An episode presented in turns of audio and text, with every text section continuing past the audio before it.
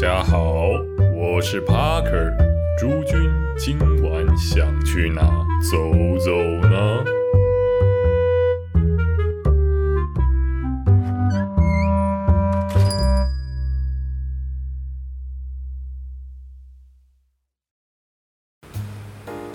晚安，你好，欢迎回到台北走吧，我是主持人 Parker。经过上次的断更，不知不觉又过了一个月呢。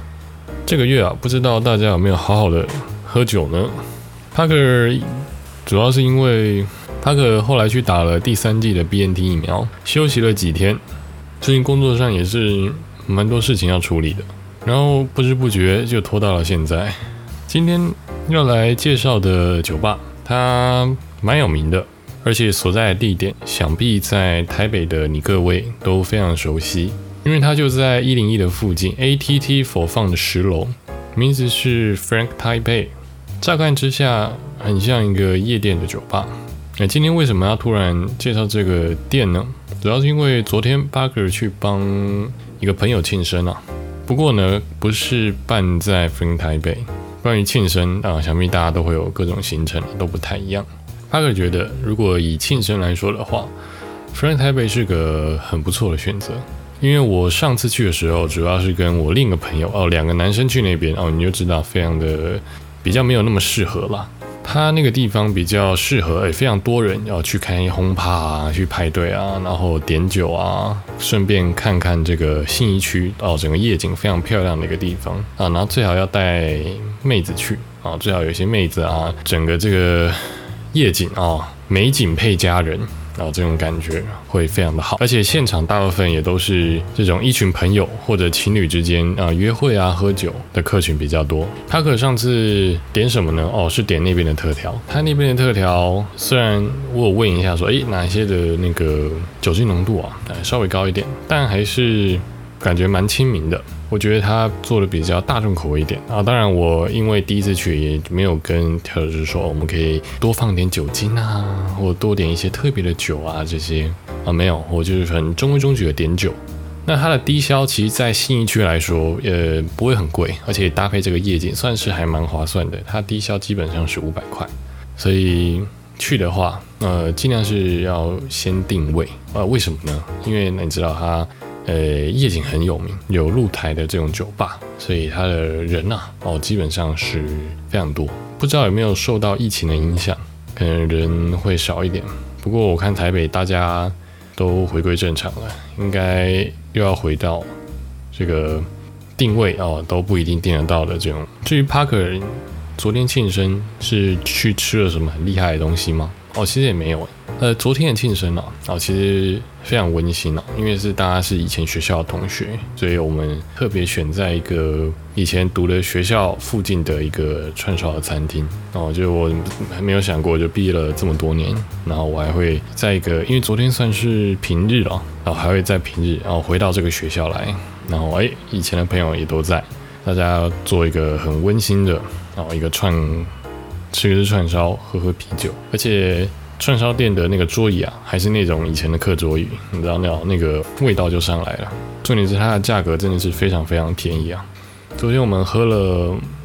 四五杯的啤酒，然后加上呃一些盘下的，连店长也有很亲切的请了我们寿星，呃一个蒸鹿下，这样子加上一些烧烤，总共哦我们六个人，其实他也才。两千块，对，大家没有听错，它就是非常便宜的这个价格。因为你看，你餐点在含酒，而且啤酒还是比利时的啤酒，叫做 Stella 哦，Stella 的啤酒，一瓶呢也才六十块。嗯，虽然听起来好像，哎，六十块好像还可以，但一般外面这种串烧店最经典的台啤啊、金牌啊，也都是八八十块左右。所以它其实这个啤酒像一瓶，呃，不贵了，不贵了。而且虽然说工作了几年，也不是每次健身都会在信义啊这种非常潮的地方哦，非常时尚啊，比较怎么说，可能符合这个社会人的这个认识朋友一些场合，可能大部分都是在这些场合居多。年轻时候健身可能大家都会办在夜店嘛，那这几年我们也看到 Clash 啊，或以前的。Baby eating，后来叫 Franny，然后后来还要改它那个名，很多店名地点都一样，但店名一直改的地方。然后其实长大之后，哦，其实也很久没有去夜店玩了。对，现在的话反而庆生就觉得，哎，就大家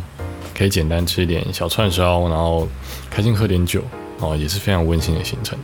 那都会讲，发现每一年这个讲的事情都差不多，都是一些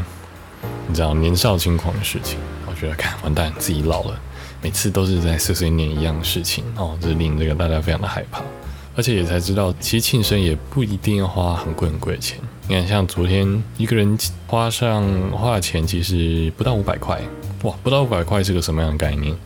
是你随便去一间台北的餐酒馆、酒吧，连低消都没有到，根本走不出来的程度啊！如果你去吃一些 fine dining 呢，一些比较精致一点的哦，可能一个汉堡、一个薯条，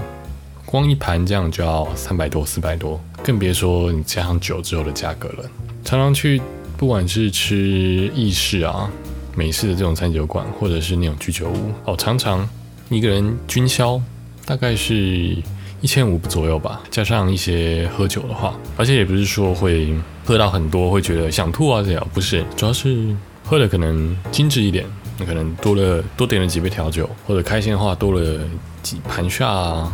这些，算一算，每次。都蛮贵哦，所以昨天那个庆生哦，基本上是有让我们觉得说，哎，这个价格很可以啊，很可以。而且你说好玩吗？哎呀，还蛮好玩的。最主要那时候啊，离我们以前的学校就很，然后看到学弟妹们还穿着跟我们以前穿的一样的制服走出来，哇，整个那个青春感都上来了，非常有趣。你知道这个这个庆生的行程跟平常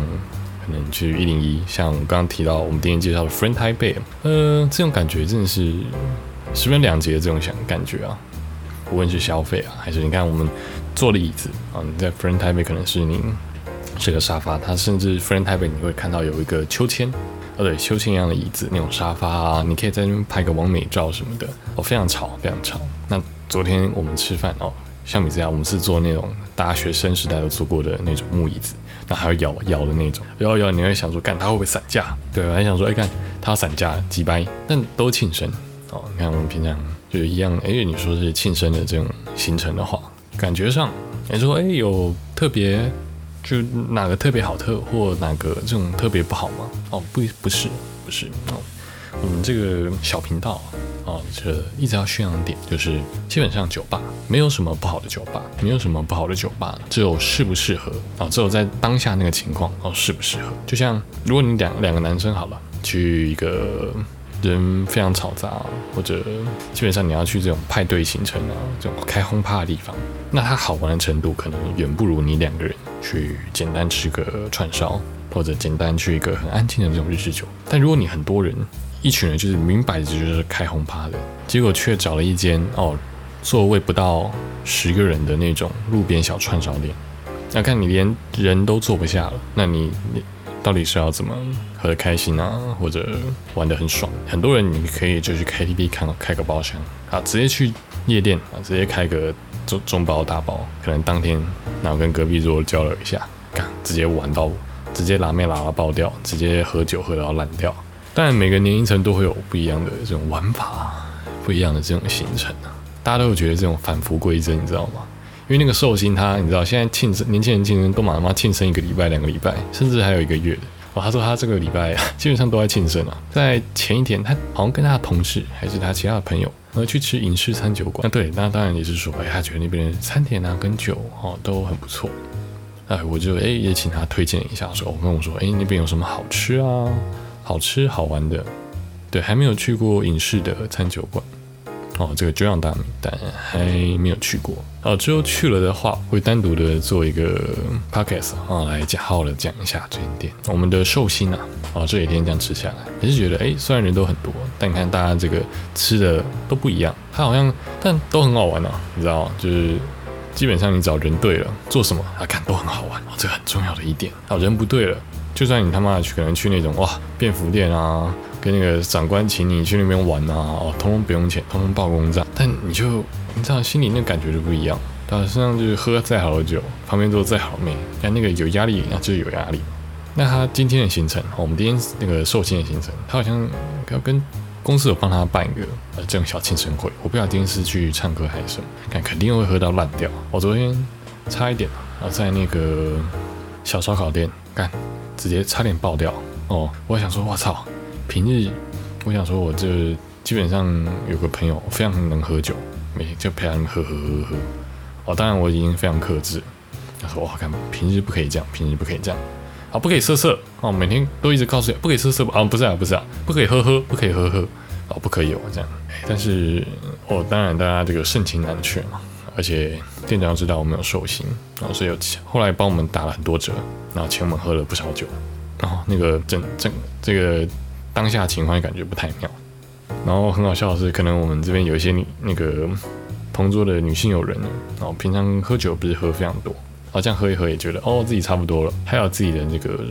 住的地方哦没有很远，啊走路走路就可以到。然后我还想说哇我这个离家有点远那，不知道能不能哦基本上还好，可能喝个昨天是喝到大概五六分啊，有点微醺然后锵锵的哦锵锵的，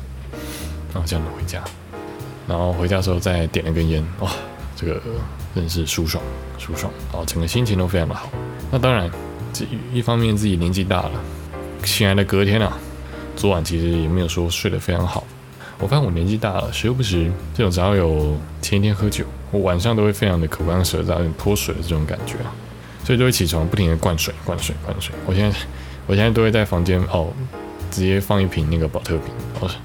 就是啊，要是喝酒的话，就晚上就喝一点，防止你隔天起来。我觉得晚上你这样喝也好，它可以防止你隔天起床有有严重的头痛啊、宿醉的这些症状。基本上你宿醉其实就只一主要是因为你前一天酒精摄取太多了，你的哦身体大部分水分都拿去分解这些酒精，然后你肝在哀嚎着哦，你这个肝在哭诉着哦，所以你的隔天的尿液啊那些可能会特别的浑浊啊，特别的黄，哦都很正常，让你的电解质所以流失的非常多啊。哦，这个为什么很多人说什么喝蜂蜜水啊，喝运动饮料，然后可以有效的改善这个宿醉啊，没有错。但是光喝这些是不行，其实还是最重要的还是水，你要喝很多很多的水。那你喝蜂蜜啊，跟宝矿力水德啊，运或 fin 啊，只是做多一些媒介，让它这个水分吸收啊，让你这个人体的作用会怎么说更更加顺利啊。然后，毕竟你知道文组，我能够解释的人体的这些啊这些流程啊，基本上就非常的业余啊，非常业余。我们就是个非常业余的频道啊。是如果有更专业的解释，然后欢迎就是私信我，透过这个 Parker 这个充满磁性的声音啊，帮大家科普一下也没有问题啊。感谢大家。宿醉对于帕克来说，每次这种喝到真的烂掉，隔天其实就是很想死，但不会头痛。很多人都会头痛，但帕克不会。我这个从头从来没有痛过。只是会那种恶心想吐哦，整个感觉整个人都非常非常不好哦，非常有气无力的。所以之前可能你之前帕克常常跟朋友去露营啊什么，哦，喝到爆了，隔天通常都是要到怎么说，中午之后吃点东西，喝热汤，哦，整个人会好很多，整个就非常好。但只能说这个宿醉会现在年纪大了。都会痛苦有一两天呢，尤其是隔天，所以基本上我可能现在确定，如果今年是个非常硬的酒局，我都会很小心的，要么先吃点高蛋白的东西啊，不然就先疯狂的喝水，先把自己体内水分灌到一个临界值。当然你会一直想上厕所想上厕所，但你喝酒一也会想上厕所，是个好事。喝酒的时候你上厕所的次数越多，就代表哎你其实一直有在。身体的一些东西排掉，已经没有东西排，就开始侵蚀你体内的水分，所以你要感觉开始宿醉，你要看各种地方开始失衡，因为摄取很多有害的物质。如果你的身体持续有把酒精排出，基本上你就不太会喝醉，隔天宿醉几率会低非常非常多。那当然，现在当然我们今天发现哦，我看我们那个宿醉的东西讲的比较多了一点，毕竟是今天主题大概就是在庆生方面嘛。你知道哦，每次庆生都是个非常惨烈的过程。喝酒喝多了，最惨的不是宿醉，告诉你，告诉你各位什么？是断片。哦，断片真的是非常非常的可怕。基本上我认识的这个比较熟的朋友，大家都断片过一轮。然后整个这个哦非常惨烈的玩法，哦。现在长大了，应该是还好，嗯，大家可以克制一下，不然这个真的是非常可怕。然后也闹出了非常多非常多的笑话，你知道吗？虽然都说那个人无轻狂枉少年，但这个现在你知道，蓦然回首，干我真的是非常后悔。